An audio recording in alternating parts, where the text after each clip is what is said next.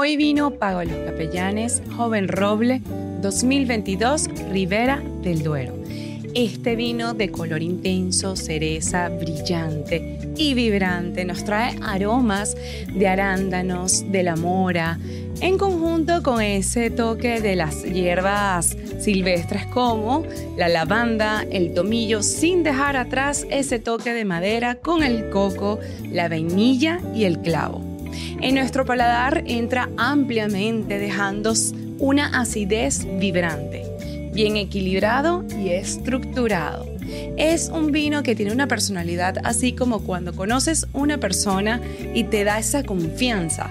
Así es, Pago los Capellanes, Joven Roble 2022, Ribera del Duero. Y hoy nos acompaña en Hoy Vino.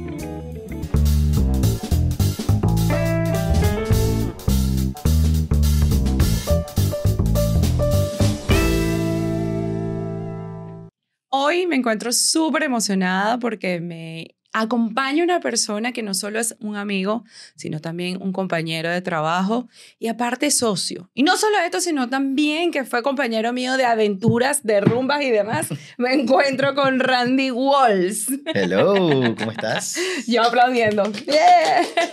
Bienvenido a Hoy Vino. Thank you. Te lo merecías estar aquí después de tantos proyectos, ¿no? No, es que yo he estado aquí.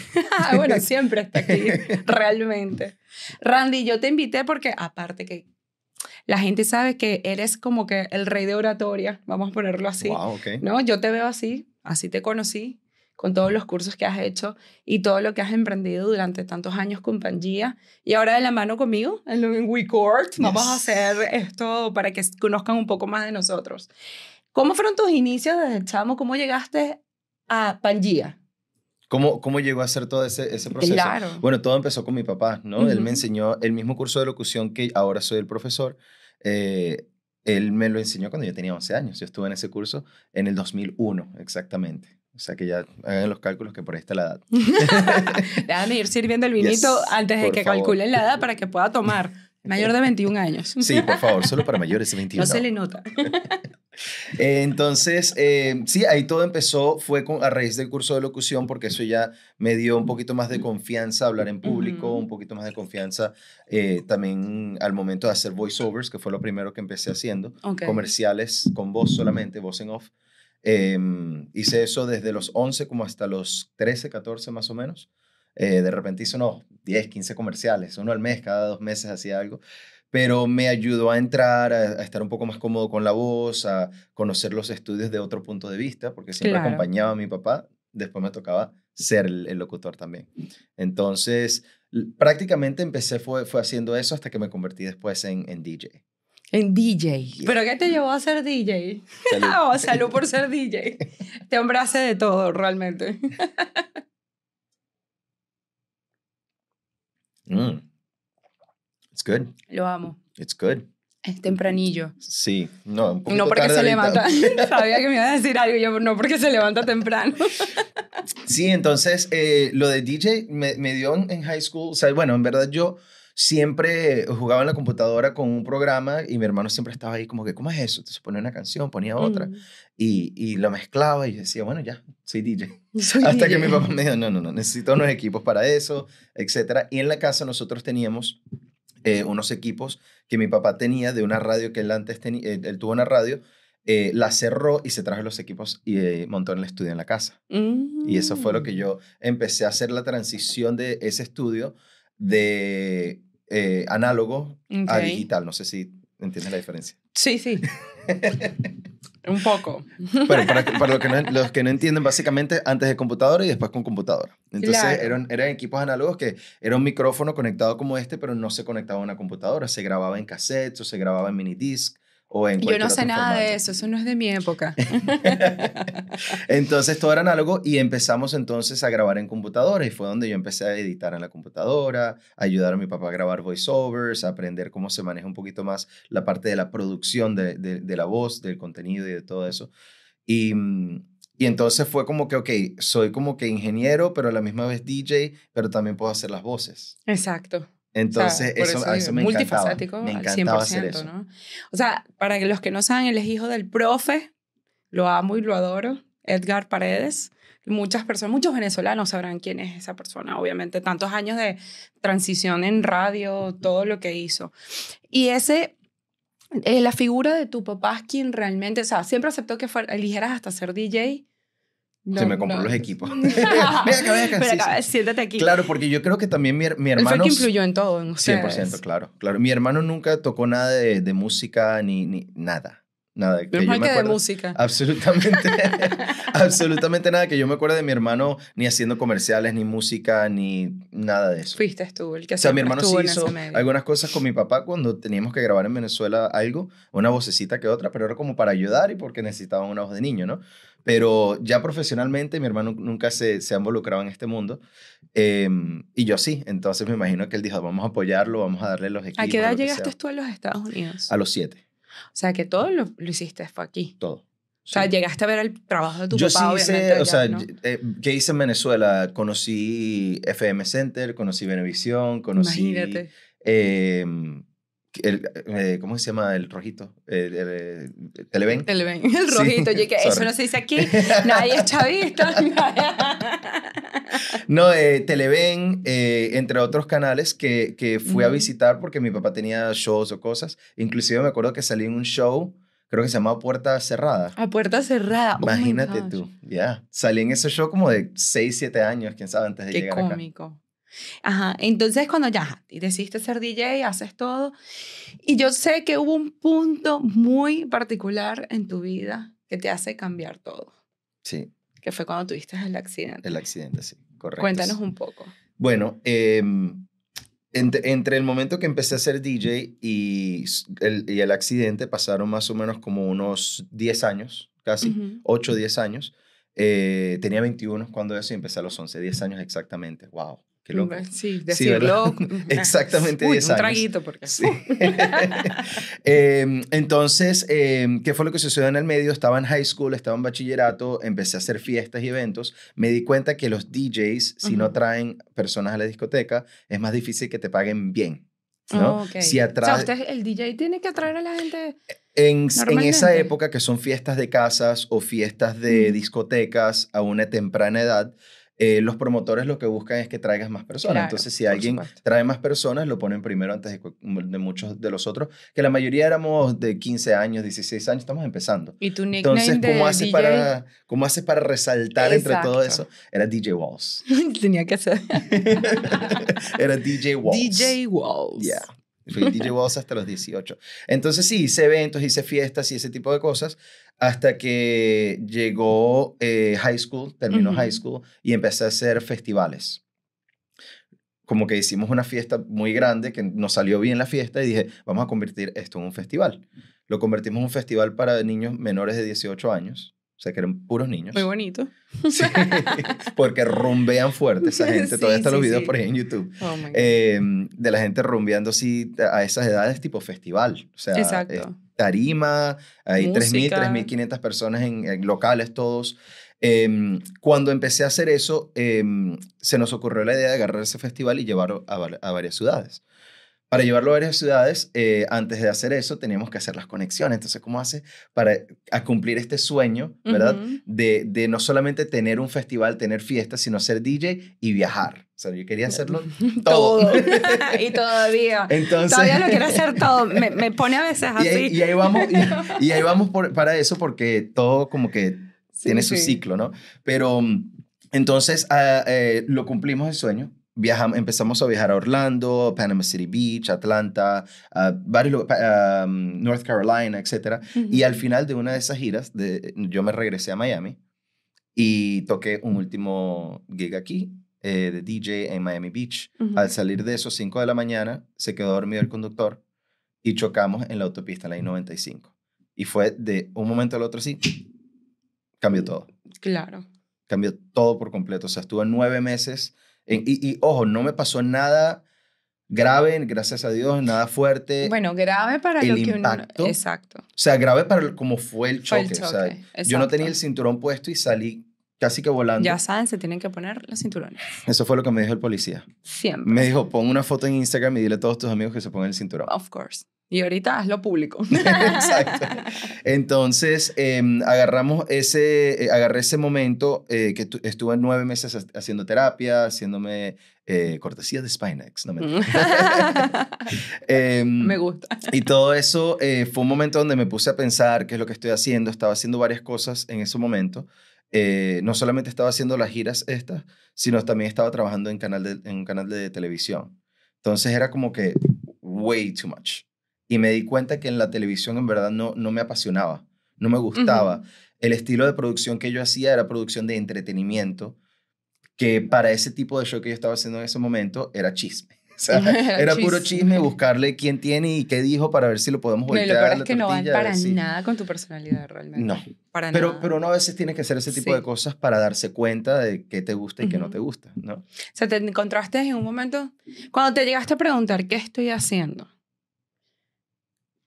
¿Qué dijiste? ¿La estoy poniendo en todo? ¿Me quiero retirar de todo? ¿Quiero la frase exacta fue, fueron dos cosas. Primero, que desde los 20, 21 en esa época, a los 30 yo quería probar todo lo que yo, lo que se me atravesara en el mundo del entretenimiento. No, menos mal, que, menos mal que especificó en el mundo, del, entretenimiento. No, no, claro. Es que yo creo que si uno, y mi papá siempre nos crió a mi hermano y a mí diciendo la palabra líder, eso es una palabra que él siempre eres un líder, es un líder, un líder. Y con esa mentalidad yo creo que viene el, el, emprendimiento, viene querer ser tu propio jefe, viene crear tus propias, tus propias marcas, crear tus propias cosas, que eso es lo que a mí me apasiona. Tus proyectos. Exacto, entonces trabajar en un canal me encerraba a un trabajo, era producción y ya. No podía agarrar un micrófono a hacer una entrevista. O cambiar las cosas, crear. O editar ni siquiera, o, supervisar la edición, sí, pero muy de, lejos, ¿no? Entonces, y yo venía de, de, un high school donde no solamente hacía eventos, pero yo hacía producción de televisión en high school. Nosotros teníamos un programa de televisión y todas las mañanas hacíamos morning news, noticias de la mañana, noticias de la mañana. Y ese tipo de estructura es algo que yo hacía las noticias, escribía la noticia, eh, narraba la noticia, teníamos un equipo, pero era algo donde uno se podía desenvolver, desenvolver que era la idea, aprender y, crecer. Entonces, eso yo lo quise traer hacia, hacia el mundo un poquito más independiente, que fue cuando nació Pangea. Así fue donde, donde Amo Pangea. En realidad, en realidad fue donde yo dije, ok, esta parte no me gusta, como que los eventos no me veía haciéndolo por mucho tiempo, de, de, ese estilo de evento, que era para menores de edad o para 18 en adelante o fiesta de discoteca. No, no me veía haciendo eso. O sea, 30 años, 40 años así. No. No, no. Cero. No es el estilo de Veía otras personas también que estaban trabajando conmigo que no quería ser así. Ese era el ejemplo que tenía, no me gustaba. Entonces, el cambio fue a entrar al mundo de, de, la música, del entretenimiento, de los podcasts, de la radio, etcétera, a través de una marca que es Pangea, ¿no? Se creó Pangea con, junto a mi Pangea lo creó. ¿Quién inventó el nombre? Yo.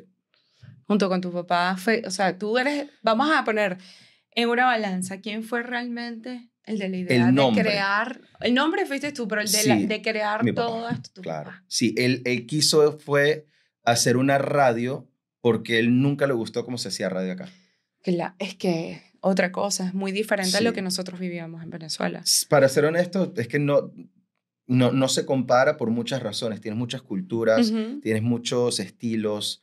Eh, es difícil llegar a todo el mundo. No es fácil, no es fácil. Eso sí, hay que definitivamente admitirlo, pero si se hace de una manera distinta, yo creo que todo empieza con, con las voces y con los locutores y eso también se lleva a podcasts, a canales de televisión, a, donde tú quieras. Un estudio debería tener una buena vibra, debería tener algo positivo, deberías poder sentirte cómodo en ese espacio. Como está Panji Record, ¿ok? Exacto. Un brindis por haber creado Pangea, por haberlo hecho con tu papá. Esto se merece un brindis. Porque los éxitos y los logros siempre se tienen que brindar y celebrar. Amén, claro que sí. Hay que celebrar eso. Claro. ¿Eso fue en qué año fue que empezó Pangea? El 2012 empezó la idea y octubre del 2013 fue que lanzamos ya oficialmente. Hicimos como unos seis meses, ocho meses más o menos de pruebas y, y, claro, en ese momento estábamos dando los cursos de locución juntos. Eso, era, eso, es lo que yo iba a ir, a los cursos de, locución. ¿Tú lo impartes con tu papá? ¿O nada más eran tu papá y tú nada más Bueno, el haciendo curso- los cursos El, el primer curso se dio en el año 1988. Yo no había nacido. con tu papá? Mi por papá solo. supuesto. Él dio ese curso en Venezuela Ujú. y empezó desde ese entonces a hacer cursos allá. Cuando nos mudamos acá a Miami, él seguía dando sus cursos, trabajaba en radio aquí, en una radio local de Miami, y, y eso lo ayudó mucho. Hacía comerciales en la Claro. misma radio y ahí entraban bastantes alumnos para, para los cursos. Y él hizo eso él solo hasta el 2011. Yo llegué en el 98. Calculé Eh, la edad. 2010, 2010. 2010. Yo llegué en el 98 a, a Miami y en el 2010, como 12 años más o menos, Fue que empezaron. fue aquí. que, fue que empezamos nosotros dos a trabajar juntos, porque volvemos a lo digital, yo abrí página de Facebook, página web, y le empecé a ayudar a mercadear el curso y hacer las partes digitales, diseño gráfico, ese tipo de cosas, eh, hasta que dije, espérate, con mi experiencia, con la que yo, yo he hecho desde high school y todo esto, armé un programa completo y se lo presenté a él para hacer no solamente la parte de voiceover y radio, sino también hacer televisión. ¿Qué es lo más difícil de, de hacer esos cursos? ¿Cuál tú crees que es la parte más difícil de, De impartirlos? de impartirlos. Sí. Eh, yo creo que de repente son los acentos distintos y las costumbres distintas que tienen las personas en Estados Unidos. O sea, nosotros hemos tenido estudiantes que, que son nacidos en Nueva York, criados en New Jersey, con Padres colombianos, pa- no sé. pa- papá puertorriqueño Ajá. y mamá Y dominicana. tienen esos acentos. Y nunca han ido a República. Dominicana. Entonces, es como que no hablan muy bien español, pero, ¿sabes? Pero igualito son personas que a veces son DJs, a veces son personalidades que ya tienen un nombre, pero quieren utilizar el micrófono para, para mandar un mensaje o para trabajar en radio, televisión, podcasting o lo que sea. ¿Te ha llegado alguna persona que te haga el curso y todo? Y tú lo has tenido, te- lo has pensado como que no sirve. Está bien, haz el curso, pero no llegarás. ¿Sabes qué? Muy buena pregunta. En verdad, Oye, yo sé que ¿por está qué? medio jodiendo, pero en serio, muy buena no, pregunta. claro que muy buena sí, pregunta. ¿Por porque qué? se debe de, de ver, ¿no? Sí. No, no, no es que no tiene chance, porque la Ok. verdad lo que, lo que he visto es que las solamente los únicos que han sido Ujú. exitosos, no con el curso, en general, Ujú. en este mundo han sido las personas que han sido constantes. Por supuesto. That's it. That's it. Yo he visto como todo, personas que yo, y especialmente al principio, imagínate yo con 21 años escucho a alguien en bate partido, como así, entonces uno como que, bueno, este tipo como que, no, esta tipa no, pero cuando vi una de esas personas ser constante, salir todos los días y grabarse su video, ponerlo en ¿Cómo las creció? redes y hacerlo, mm, tengo, mira, se me paran los pelos, hay tres o cuatro Ujú. que me pasó por la mente la vaina y por fin dije, wow, lo hizo. Está trabajando en televisión o en radio o en el medio todavía. Evolucionaron. Claro, porque lo que importa es que uno se mantenga, el- mantenerte en esta industria, sea como sea, y yo me he reinventado mil veces, pero igualito sigo en la industria, que es lo que me apasiona. Yo, yo confieso, yo agarré el curso con él, no lo he terminado, voy casi por el tercer, cuarto capítulo, debo terminarlo, pero quiero agarrarlo en persona. Para mí, hay personas que online les sirve 100% todo. Para mí, ese face to face, el- este, esto, es lo que a mí me funciona Sí, mejor. Hay cosas que, que online son Gracias a Dios puedo pero- hacerlo online, pero y te tengo, ¿no? Porque yo puedo llegar a cualquier hora y lo tengo aquí, ustedes no. y puedo preguntarle. Pero yo sí digo, o sea, qué rico que tú das esa evolución de, de tus estudiantes y que me dijiste que se te pararon hasta los pelitos porque sabes quiénes son con los que han llegado y tú, no, esto no tiene, Es esto que no yo me tiene acuerdo, eh, futuro. y eso sí, entre mi papá y yo a veces lo hablábamos de, de decir, mira, ¿qué le falta a esta persona? Que no sé qué. Y a veces, mira, la lectura está horrible, teleprompter se la hace difícil, etc. Pero si siguen, y eso se habla siempre con el estudiante también, mira, trabaja en esto. Después de todas las clases, de, nosotros normalmente son seis días, eh, pero después de cada clase digo, mira, trabaja en esto, trabaja en esto, trabaja en esto. Y ya es cuestión de cada quien practicarlo, Claro. ¿no? Si lo hacen, van a lograr hacerlo. ¿Y Es- cuáles es serían la- las tres Es cosas más fáciles de aprender al momento de... Yo, supues- yo me imagino que yo no las cumplo, pero de hecho yo no caliento. Tú no haces ejercicio de... A veces, hoy venía en el carro y sí, porque como estoy medio congestionada, pues, Pero uno no puede recurrir a eso cuando está congestionado, cuando está mal. mira, Tiene que hacerse siempre cuando está bien, cuando, porque eso, es- Sí. esto es un músculo. Todo esto es un músculo que uno lo va trabajando, que va fortaleciéndose la, la, la voz. Yo cuando empecé, yo tenía una vocecita, 11 años, yo tenía una vocecita Claro. así. Y entonces uno va fortaleciendo, fortaleciendo, fortaleciendo, te va cambiando la voz, pero ¿cómo te va cambiando la voz? puedes quitar hasta la voz chillona. Hay personas que hablan Nasal. nasal, Sí, se claro. pueden acomodar perfectamente. Sí, claro. ¿Y cuáles serían entonces las los tres consejos básicos. Los tres consejos básicos. em, tres consejos básicos. Eh, trabaja la improvisación, muy importante. Todo lo que no hago. Trabaja la improvisación, hacer ejercicios diarios y la práctica. Ser constante. Ser constante. Ser constante es lo más importante que hay. Y por eso, en, en cuanto a WeCord, nosotros estructuramos las membresías de WeCord, porque eso hace que la gente vuelva. Alguien te está esperando en el estudio todas las semanas, Sí. constantemente. Explica qué es WeCore para que la gente entienda. Nosotros Bueno, somos los socios de WeCore para que entiendan un poco. yes. Y habla tú del estudio porque él es el master, ¿no? WeCord es una unión entre los Hispanos Unidos y Pangea City, donde tenemos este estudio para ayudar a creadores de contenido a crear constantemente este contenido. Exacto. Ser constantes. Porque si haces el podcast una vez, si pones un reel solamente, no vas a hacer nada. Tienes que hacerlo diario o semanalmente o crear una constancia y un hábito que por eso las membresías ayudan bastante. Correcto, porque así van a poder contar con toda la asesoría en todo. Y con estos espacios Este comercial es traído a ustedes por cortesía de WeCord. Randy Walls y Yari Calcano. Y Yari Caicano. El gel de mi vocecita que ¿Viste? escuchan al principio. Ah, ¿verdad que sí? Sí, En, en los hispanos. Unidos, Sí, en los exacto. hispanos. yes. Randy, ajá. ¿Cuántos años dura Pangea? Eh, Pangea cumplió este año, octubre, en 2023, octubre, 10 años. Sí, pero Pangea tuvo Un break. un break. Sí, 8 años. El break lo vamos a hablar un poco, Ok, con todo el amor del mundo. yes. El break viene cuando muere tu papá. Sí. ¿Qué pasa con Pangea en ese momento y qué pasa contigo? Porque Bueno, eso lo llevabas bien agarradito mi- de la mano de tu papá. Claro, por supuesto. Él se enferma a principios del 2021 Ujú. y ya para octubre ya estaba en el hospital, ya había caído, ya estaba enfermo, le dio cáncer de próstata. Entonces em, tomamos la decisión porque mi mamá estaba en el hospital, yo estaba en la oficina. Mi mamá trabajaba con nosotros también. Entonces, si yo estaba en el hospital, mi mamá estaba en la oficina. Entonces ya era demasiado trabajo. Claro. Aparte que teníamos empleados, teníamos staff, teníamos locutores, había mucho movimiento que había que estar pendiente. Decidimos cerrar en octubre y él fallece en diciembre. O sea, fue también como para él un descanso. Un, un cerrar un, un ciclo. cerrar como- un ciclo. Sí, sí. Así Y es lo- fuerte, sí, claro, fue fuerte, porque él vio como eh, tumbábamos todo, ¿no? Que, que eso Estuvo ahí. fuerte. Estuvo ahí, claro. Wow. Estuvo ahí, sí. Él salió uno- unos días del hospital, que fue cuando él fue, recogió algunas cosas, etcétera. Pero yo siento que también él, a él le ayudó mucho es vernos a nosotros que seguíamos adelante. ¿Me explico? Em, y no fue fácil, y nunca es fácil cuando uno está pasando por esa situación. No. Simplemente no los podemos controlar. Son cambios en la vida que, que suceden. ¿Y en ese momento te volviste a encontrar como cuando tuviste lo del accidente? ¿O seguías Con otro cambio, sí. con otro Es- cambio? yo creo que esos dos han sido mis cambios más grandes de- en mi vida. Y en esa etapa, en este segundo cambio, ¿qué pensaste que necesitabas hacer o qué rumbo tomar? Yo decidí tomar Al- un break. Ok. Un break, dije que un año y fue, fueron 11 meses exactos. Bueno. un año. Yo no lo veía como luto, no lo veía como nada de eso, simplemente dije, necesito un año donde me desconecto, no por completo porque no puedo hacerlo, Ujú. pero me desconecto de, de la industria como, como la he trabajado, ¿no?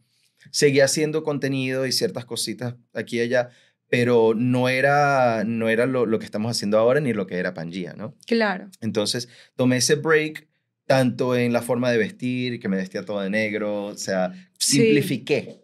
Fue, no fue con el, y siempre digo esto, no, no necesariamente es con el propósito de luto, que por supuesto también ayuda, ¿no?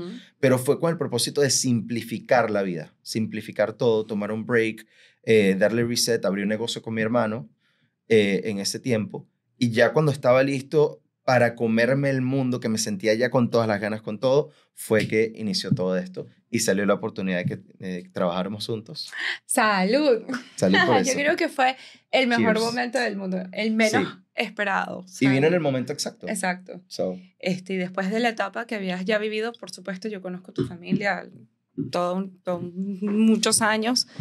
Quería muchísimo, bueno, quiero muchísimo a tu papá, aunque no esté aquí. Tu mamá la amo, la adoro, tu hermano, tu familia. Y a mí me parece que, que tenías, conmigo sin mí o como fuera, tenías que arrancar. sí. Porque el proyecto que siempre llevaste con tu papá fue muy bonito, muy grande. Y eso todavía tiene que seguir. de distintas formas.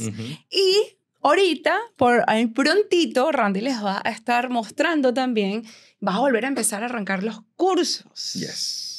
Cuéntanos un poco de eso. Bueno, em, el primer curso que arranqué después de que falleció mi papá fue en el 2022 y quise mantenerlo pequeño porque yo no sabía si se me iba a salir una lágrima. Como ahorita se aguaron los ojos, lo vi.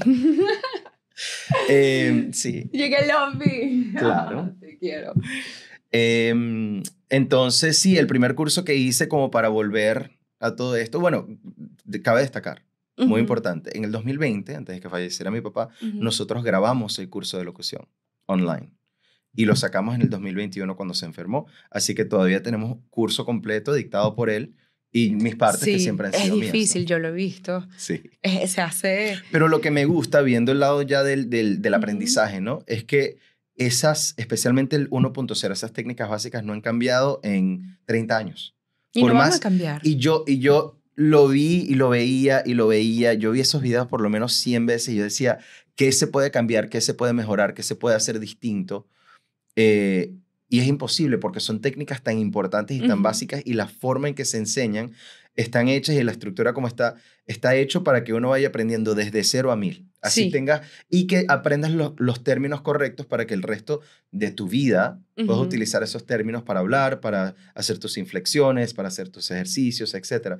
Entonces me gustó que estuviese grabado por él porque queda Claro. del original del que creó la, la y la aparte es como, sí, bueno, una esencia de él, siempre Yes. acompañándote en todos los proyectos, que no lo Yes. dudo. Él está aquí, 100%. no matter what, y voy a volver a brindar por él. Amén. Y por nosotros. ok, los cursos nuevos van a ser como presenciales, online. Sí, estamos haciendo curso presencial, curso online. eh, bueno, tenemos el online grabado y vamos a hacer uno por Zoom. Que nosotros empezamos a hacerlos en pandemia. Nos fue súper porque empezamos a, a- a tener personas de todas partes del mundo. Claro. Entonces la idea es volver a hacer eso, em, hacerlos por Zoom, hacerlos presencial, que acá en el estudio es perfecto para que la gente aprenda un estudio de verdad, un estudio de podcast, de contenido. Y lo que le estamos agregando ya es en las partes un poquito más avanzadas. Yo digo que, que esto, todo esto se aprende con formatos distintos. Tú al hacer eh, un show de radio toda tu vida, no vas a aprender a improvisar de la manera como una persona que hace un show de radio, un show de televisión, contenido de Es redes, distinto. que hace formatos completamente distintos. Entonces, a través de los formatos distintos, si te digo, tienes una hora para hablar en radio, vas a hablar distinto que si te digo, tienes una hora para hablar en televisión. ¿No? Sí. y en redes sociales tienes un minuto. O sea, el, el contenido cambia, la forma en que hablas a- le hablas a la persona cambia. A veces no tienes que decir tu nombre. En televisión cambió mucho de radio a televisión porque las personas ya no tenían que decir su nombre como antes. Tenía el nombre en el título.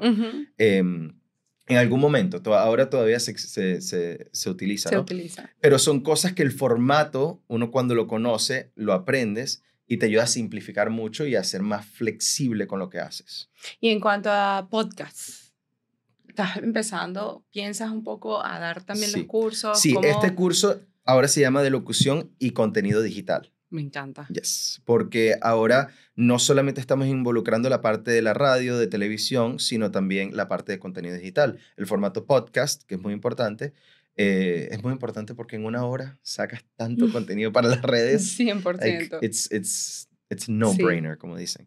Eh, entonces, para mí es uno de los formatos más importantes. Y ahorita que están muy en tendencia los reels, si eso deja de estar en tendencia, los cursos siempre se ajustan. ¿no? Que es lo bonito de, de- de eso. Lo que no se ajusta es lo básico, las técnicas Claro. básicas. ¿Tú crees que cada vez que finalice un año y empieza uno, después de lo que pasaste con tu papi, que son los 31 de diciembre, vengan para ti siempre un cambio? Siempre esté ahí presente ese cambio. ¿Qué tipo de cambio? A nivel personal, yo creo que arranca, yo, porque lo conozco, veo que este año arrancaste distinto. ¿Tuvo que influir eso? Mi ¿Crees papá que ahora influyó al marca- 100%. Sí. Siempre influye. ¿Crees que va a marcar eso. siempre tus 31 en el sentido de que vas a venir con nuevas revoluciones, va- vas más fuerte cada año? Sí, pero yo creo que eso es algo que obviamente influye en mi papá, pero que ha influido por muchos años, porque nosotros siempre a final de año decíamos qué queremos para el año que viene. Y lo hablábamos y lo Ajá. decíamos. Y siempre los años nuevos eran como que restart para nosotros. Y ahora más aún, Claro. O sea, ¿qué fecha? porque él también decía feliz año, feliz año. feliz, año. Yo me, Todo. todo. el tiempo. Ese hombre nunca deja de decir feliz año. Feliz año todo el año. Todo el año. Así que eso te lo tenía que preguntar para ver si Pero sí, lo iba a mantener. definitivamente, inclusive los últimos dos años eh, nos hemos reunido en el cementerio hacer como que un, una, una reunión, tomamos cafecito, hablamos de él, ese tipo de cosas. Entonces nos ayuda también a reconectar con las personas que siempre estuvieron ahí para él y para los que él tu- estuvo también. ¿no? Claro, por So. supuesto. Ajá, ahora cuéntanos, viene el curso de locución, todo esto. ¿Qué crees tú que Randy Walls este año hará diferente? Ok, los planes de este año son interesantes. Él este siempre año, está tic, tic, tic, por eso le sí. pregunto. Sí, porque, porque para mí, como te dije, yo desde los 20 a los 30, yo me dediqué a, a querer aprender todo lo que, lo que, ¿Te lo que se me atravesara. En, en- me encanta estudiar, sí, sí. Pero me gusta estudiar en base, y esto es algo que yo siempre he hecho, yo estudio en base a los proyectos que tengo en ese momento. Por yo cuando estudié ingeniería de sonido era porque quería construir la radio y quería trabajar esa parte del sonido. Cuando estudié eh, producción musical es porque tenía proyectos musicales, music business también. En la parte de radio y televisión estaba trabajando en televisión cuando estaba estudiándolo. Entonces a mí me gusta estudiar, estudiarlo y aplicarlo inmediatamente. Eso me ayuda mucho a hablar con los profesores, a aprender, a no gastar tiempo. Ah, no también. gastar tiempo. Eso me encanta. Salud. Eso Y se bueno, llama shorten que- the learning curve. Yo, no. Mira, Randy, toma. no me dejes atrás. Mm. Está bien, antes de que se acabe la hora, vamos a terminarnos esa No. botella. Esa es la me- no, ah, no. no, ¿para qué? ¿Tú te has terminado la botella con algún invitado? Sí. ¿Con cuánto? Con todo. Yalimar, con... Uf, o sea, las mujeres son las que ven más. Sí. Fíjate que también el que tuve, el otro, eh, eh, este es mi segundo invitado masculino. Y son como bien conllevaditos, o sea, súper tranquilitos con el vino. Sí. Delante de cámara. Frente a Frente a cámara, es verdad, perdón. Eso, eso es verdad. Bien, corrección. No, no fue corrección. Ajá. ¿En qué andamos? Se me olvidó lo que estábamos hablando. No, te pregunté qué piensas hacer, estudiar est- este año, nuevos estudios, Mm. Ah, de aprendizajes. Sí, eh, este año, a, donde iba con esto, es que este año eh, vuelvo a hacer eventos. El año pasado hice cinco eventos, en realidad fueron tres, porque uno fue de tres días. Pero la idea es de Pangea en general y todo lo que estoy haciendo ahorita es hacer eventos locales para la industria del entretenimiento, activaciones eh, interesantes. No quiero hacer rumbas ni nada de eso. Hemos estado haciendo más como activaciones de comida, experiencias de comida, experiencias de eh, culin- eh, culinarias con arte, con música en vivo. como tu por ejemplo. cumpleaños. como A mi mí me cumpleaños. pareció eso espectacular. Tremenda, gustó? tremenda idea. Hay mucha Claro. gente le ha gustado porque Claro. yo hice, fue un evento, no fue mi cumpleaños, fue un evento, pero caía en la semana antes de mi cumpleaños y aproveché la oportunidad también para reunir a toda mi gente. Por supuesto. Pero el evento me ayudó mucho porque pude probar las cosas distintas. Un caricaturista, eh, también tuvimos arte en vivo, tuvimos Ujú. música, cantantes en vivo, después fue la fiesta. y músicas internacionales, o sea, cantantes, o sea, no... No, sí, tiene que ser. Argentina, o sea, sí. de todo. Eh, tenemos encantó. peruano, eh, Peruano. colombiano y venezolano. Exacto, sí. yo que argentino me va a Y matar. cubano. yo me va a matar y yo la entrevisté. No, pero sí, y son, son cosas que, que ayudan a, a unir a la cultu- cultura latina, ¿no? La, la idea de Latin Roots, que es el nombre del evento, es desde las raíces, bilingües puede ser, pero apoyar y, y tener a esa gente presente que, está, que son talentosas, que no tienen los, lo- eh, de repente el nombre para poder salir eh, y que los conozcan, pero también elevar una experiencia donde las personas puedan entrar, puedan llegar, puedan tocar algo, leer Sí. algo.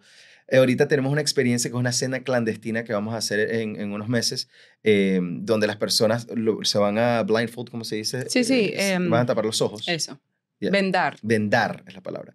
Eh, van a- vamos a vender a las personas para que puedan probar comida distinta y es como que estimular los sentidos. Yo pongo el vino. Sería excelente. De repente hacemos el podcast en vivo ahí. Ahí, ahí lo hacemos. Nosotros comiendo. Entonces sí, son experiencias así y eso es como que la nueva, parte de la nueva etapa de lo que quiero para, para Pangea, ir y en verdad estar como que uno a uno con las personas que, que nos escuchan, que Claro. nos ven, que, que siempre están con nosotros. La parte 2 de eso viene siendo los podcasts. Este año voy a lanzar el Randy Walsh Show de nuevo. ¡Yay! ¡Al fin! Ya era hora. Sí, porque hay muchas historias que hay que contar. Sí. Hay personas que tenemos que conocerlas, que, que, que la gente sepa lo que están haciendo. Hay muchas cosas que súper cool que se están haciendo. Este, Y se pierde mucho en las redes. se pierde demasiado. Sí. Yo, por lo menos, este, mi finalidad con este podcast es eso también, llevar las historias Y no solo de personas famosas, es llevar las historias de cada quien, de emprendedores, de lo que han hecho, lo que no han hecho, así como hoy te estoy entrevistando, porque para mí me parece que tu historia es súper bonita, muy bonita e interesante de los cambios que has llevado y eres un muchacho bien jovencito. No voy a decir cuántos años tiene porque, bueno, me, enveje- me 33. envejezco. ¡Au! 33, un Le bebé. llevo ocho años a este muchachito. Soy un bebé. Eres un bebé, un No. bebé, pero bebedor. es bebedor.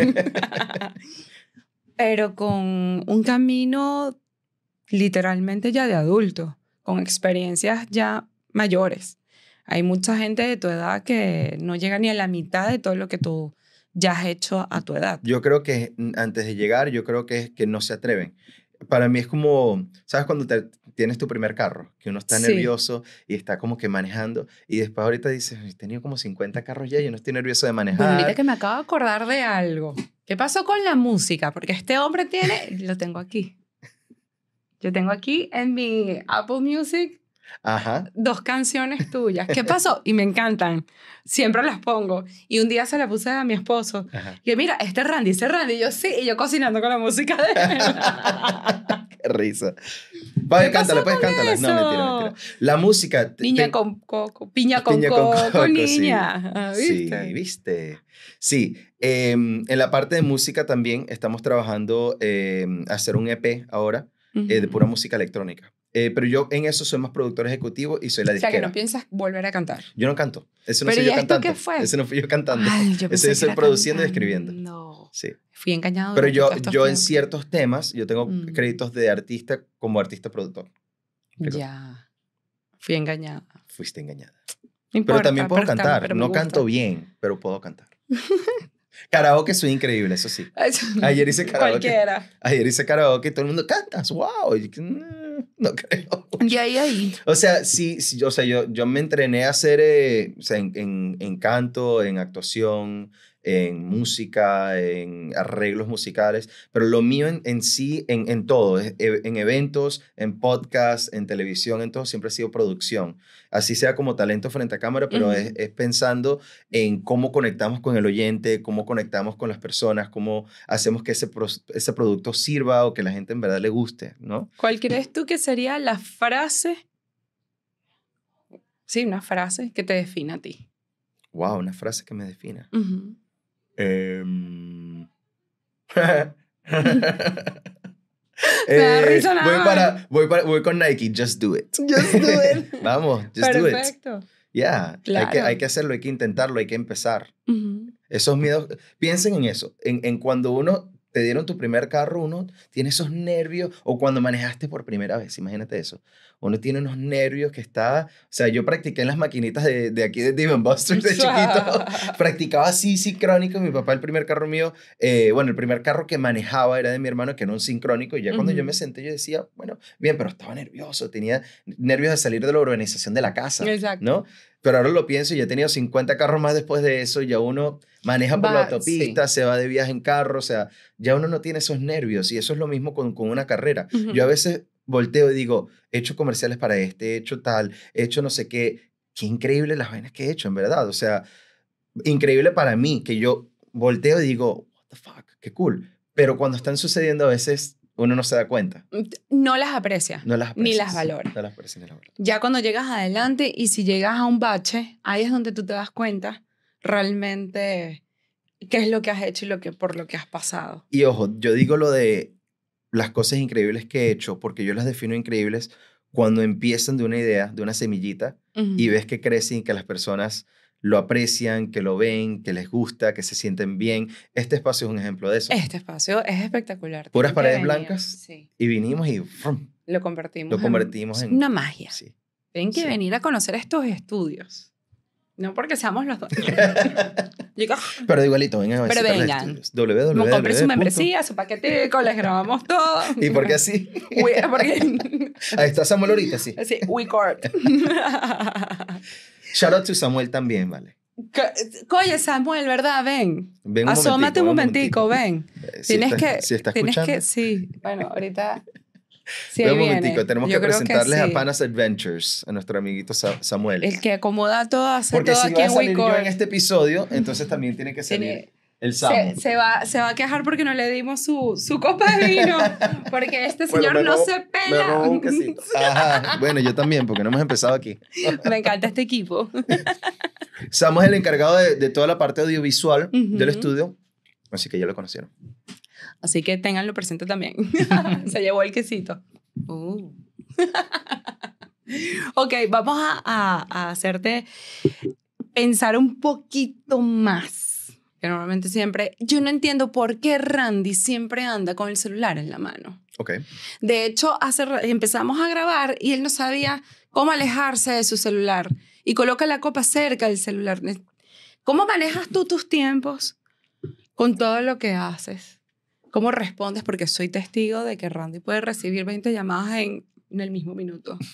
¿Cómo haces para manejar todo y organizarte y atender tantas cosas al mismo tiempo? Em, a veces no las puedo atender todas al mismo tiempo. Sí, me ignora. Sí. Gracias y soy la socia. No, pero yo creo que lo que más me ha funcionado es eh, crear un calendario y mm, como todo software, todos los que han implementado software, que probablemente no muchos, pero cuando uno empieza a utilizar un- una rutina o un software nuevo, si tú te mantienes utilizando y lo, lo haces como regla, lo pones como regla en tu vida, que todo pasa por ahí, funciona.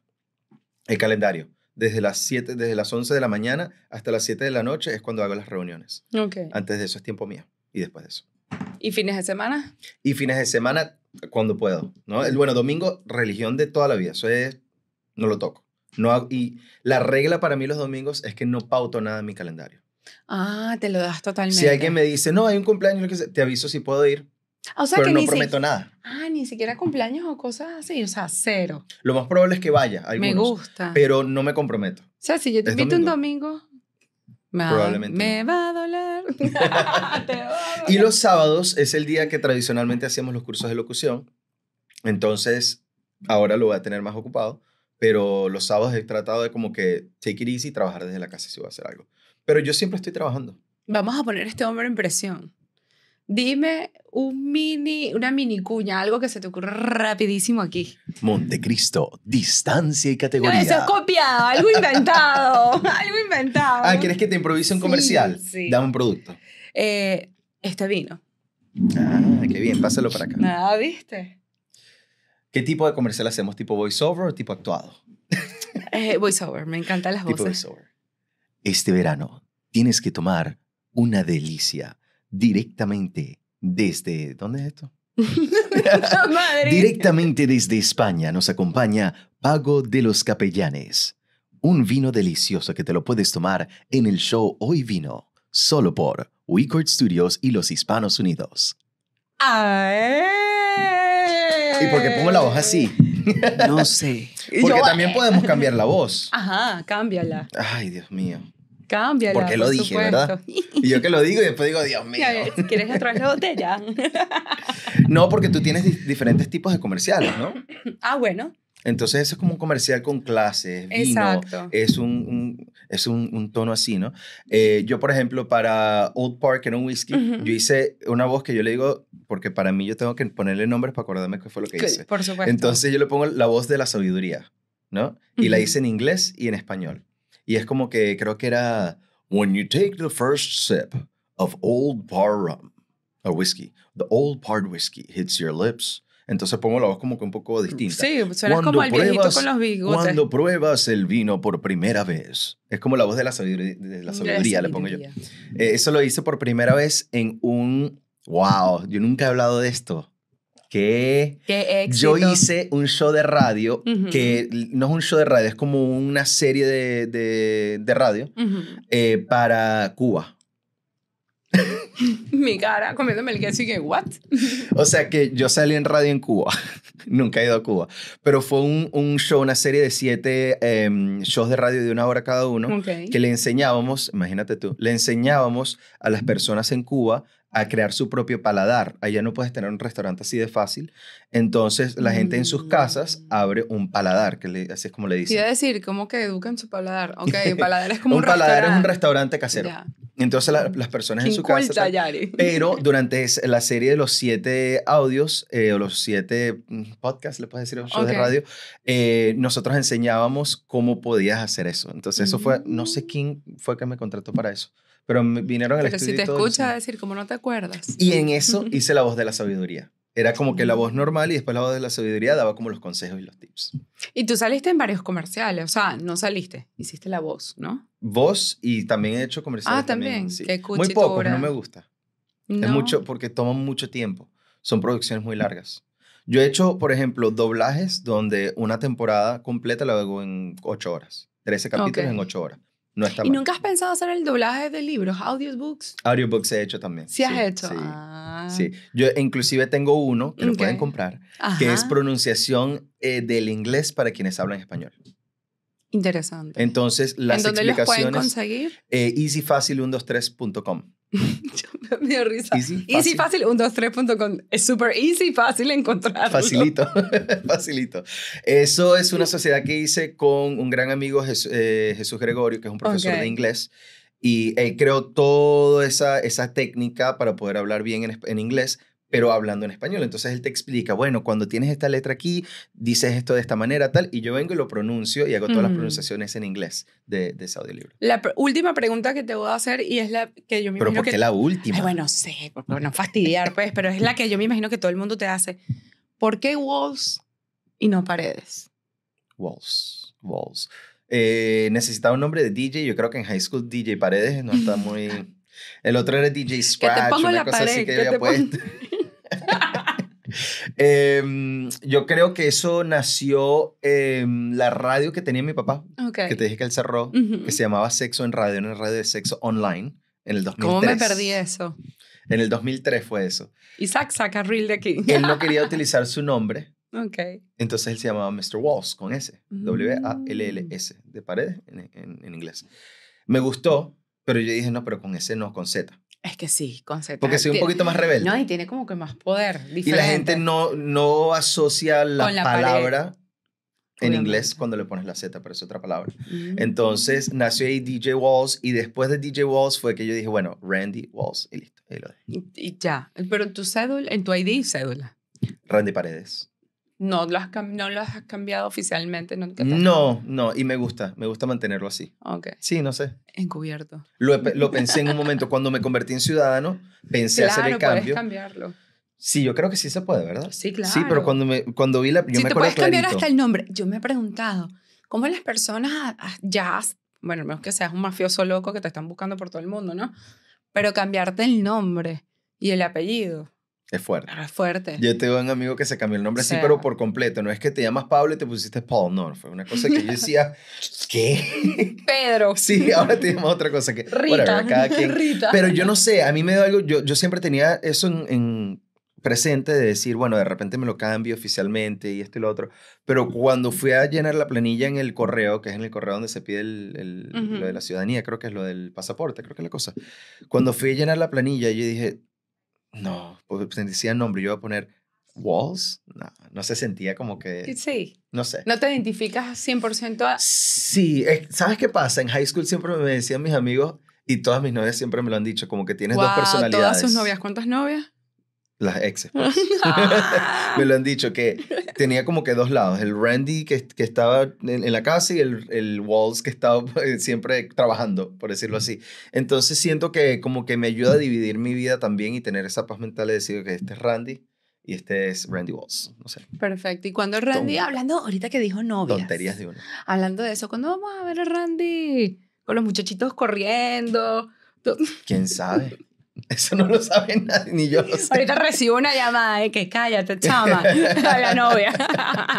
No, ¿Por qué me haces creo esto? Que, creo que todavía Su no. partner, Uno- un año- No es su novia, es su partner. ¿Qué opinas tú de eso? Dinos. No, Dilo aquí. no, que no, no puede ser. ¿Cómo? O sea, a Randy, su novia, no lo presenta como, hola, mira, mi novio, sino como mi, Mi partner. partner. Bueno, en inglés, no, my partner. My partner. Bueno, pero yo te digo también pasa my que partner. ella, lo que pasa es que ella es canadiense. Entonces, en serio, en serio, no te Siempre me da risa, pobrecito. Es canadiense. Frustrado. Soy tu O novio. sea, se crió en parte en, Ca- en Canadá, entonces allá en Canadá, no sé, yo creo que eso es común, que, que ellos digan my partner. No sé, en no vez soy de- canadiense. Pero para mí partner Pero, es ah, business partner. Sigue la Y yo si entiendo, yo entiendo si, si de repente eh, lo- la comunidad gay o lesbiana, ellos dicen partner para Sí, no sí, decir girlfriend o lo que sea, cool. Pero para pero mí, tú no me dices gay. partner. Sí, primero que pareciera. Segundo, que. Segundo, que como que no sé, como que no soy tu socio. Dude. Ok, soy tu partner in crime. Ah. Ah, bueno. Que pero- dude, soy tu novio, respeta. Exacto, Este es un mensaje directo para ti. Pero entonces también uno no puede decir mucho porque entonces te puede Después te empiezan a te empieza- exigir. Sí, no, no, después dice, bueno, si quieres que cambie el título, entonces el anillo. Yo lo hice así. ¿En serio? Claro. No. Mentira, a mí me metieron, me fue al revés, me metieron presión. Yo tengo que grabar un episodio con él. Sí, Porque vean lo que me presionaron. En serio. Salud. Salud por eso. Salud por esa vaina. como dice. Bueno, Randy, deja saber todas tus redes, todos tus proyectos, tus, dónde te pueden ubicar, todo, todo, todo, aparte de WeCord. Mira, arroba Randy Walls con Z. Pero antes de que nos vayamos y que terminemos con Randy Walls, yo quiero preguntarte a ti cómo te has Ah. sentido con el podcast. Uf, demasiado.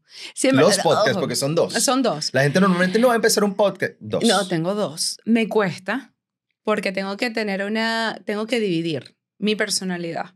Mm, Tengo una personalidad en aquel que, sí, bueno, yo creo que lo, lo muestro en los dos realmente, pero aquí tomo otro, otro rol que creo que me identifica muchísimo más a mí, no solo por el vino, ujú. sino por todo, por el tipo de, de comunicación o de entrevista que tengo con la persona, porque me define más. Normalmente yo cuando me reúno con personas y establezco una conversación, es así. O sea, me gusta indagar como periodista, dar en, la, en, en, la, en donde es. Me gusta saber de los demás para conectarme y también aprender de ellos. Claro. Soy pro a eso. Y tú estudiaste periodismo, pero industrial fue o No, ¿cómo fue la este, yo estudié comunicación social, pero mención corporativa. Corporativa, Nunca hice, o sea, no estudié audiovisual ni radio, pero sí trabajé en radio en Caracas, en Rumbera Networks, un tiempo, en la parte de producción, nunca de locución. Y después estuve, sí, producción atrás. Y eso lo- es, es la radio Demasiado. única, es lo Sí. máximo. Eso, eso- es una magia eso no se puede abandonar. A mí me gusta en radio es eh, las producciones que son, o sea, producido en sí, no en vivo, sino producir un show como un podcast producido. Eso es cool, porque pones efectos especiales, tienes segmentos. ese Y él me está probando porque me está preguntando, yo lo sé que lo está haciendo, a mí nunca me han entrevistado y lo está haciendo. ¿En serio? ¿Nunca te han entrevistado? No. Bueno, eh, No, tampoco así. eh, A Claro ver, que sí. no. Sí, pero hace, uff, hace mucho ¿Dónde? tiempo. En Venezuela, hace muchísimo tiempo. Entonces Aquí nunca no. te han entrevistado. No. ¿Y cuál es la pregunta así como que así que tú dices, si alguien me entrevista me tiene que hacer esta pregunta? Uy, es difícil. Es difícil, ¿Sí? sí. Hay muchas cosas. Sí, hay muchísimo. Hay muchísimo. Sí, hay que el libro. Tra, A ver, página La gen- 37. Sí, porque la gente me dice, no, no tiene ni idea. Pero yo creo que una de las, de, de- y te lo diría así, de una de las palabras que me definiría y que me pudieran preguntar este, en cuanto a mí es la resiliencia. De ahí se pudieran agarrar para poderme entrevistar. Y lo dejo así. Ya saben. Quien vaya, a entrevistar, quien vaya a entrevistar a Yari. No, para mí me encanta este formato y el de los Hispanos Unidos, ambos, porque son distintos, como dices tú. No Ujú. sé si personalidad cambia, pero sí veo que uno puede aprender un poco más allá, Sí. ¿no? De, de cosas distintas. Eh, Aquí se aprende de la vida, allá se aprende de cómo... De la hispanidad, de la, migra de Exacto. la inmigración, de todos los proyectos, de Resaltar talentos entrepreneur, de también. resaltar talentos, de todo. O sea, es más mezclado. Pero esto es más con conversación a tu estilo. Yo sé por qué, es por el vino. es que Es mira, por el vino. salud. Pero tú antes eras cervecera, no eras vinera. ¿No? Toda mi vida he sido cerveza y vino. Ah, Antes de la cerveza y vino siempre fue Como la licencia de Siempre fue whisky. ok. Me dio COVID y más nunca pude tomar whisky. Le agarré asco. No sé por qué, no lo puedo ni oler, saborear, nada. Ningún O sea, tipo de whisky. Nada. Es, o sea, me puedes poner el mejor del mundo. Ugh. O sea, me acuerdo cuando yo, me, muero casé si hace no muchos me años, mi mamá me decía, una novia no puede tener whisky en la mano. Y yo, sale para allá. O sea, no me van a quitar mi whisky. Me casé muy joven. Eso es otro cuento. Pero hoy en día, yo creo que también el vino va con la madurez de la persona. El vino es como la comida, un buen plato. Saber apreciarlo eh, va con uno, con la edad.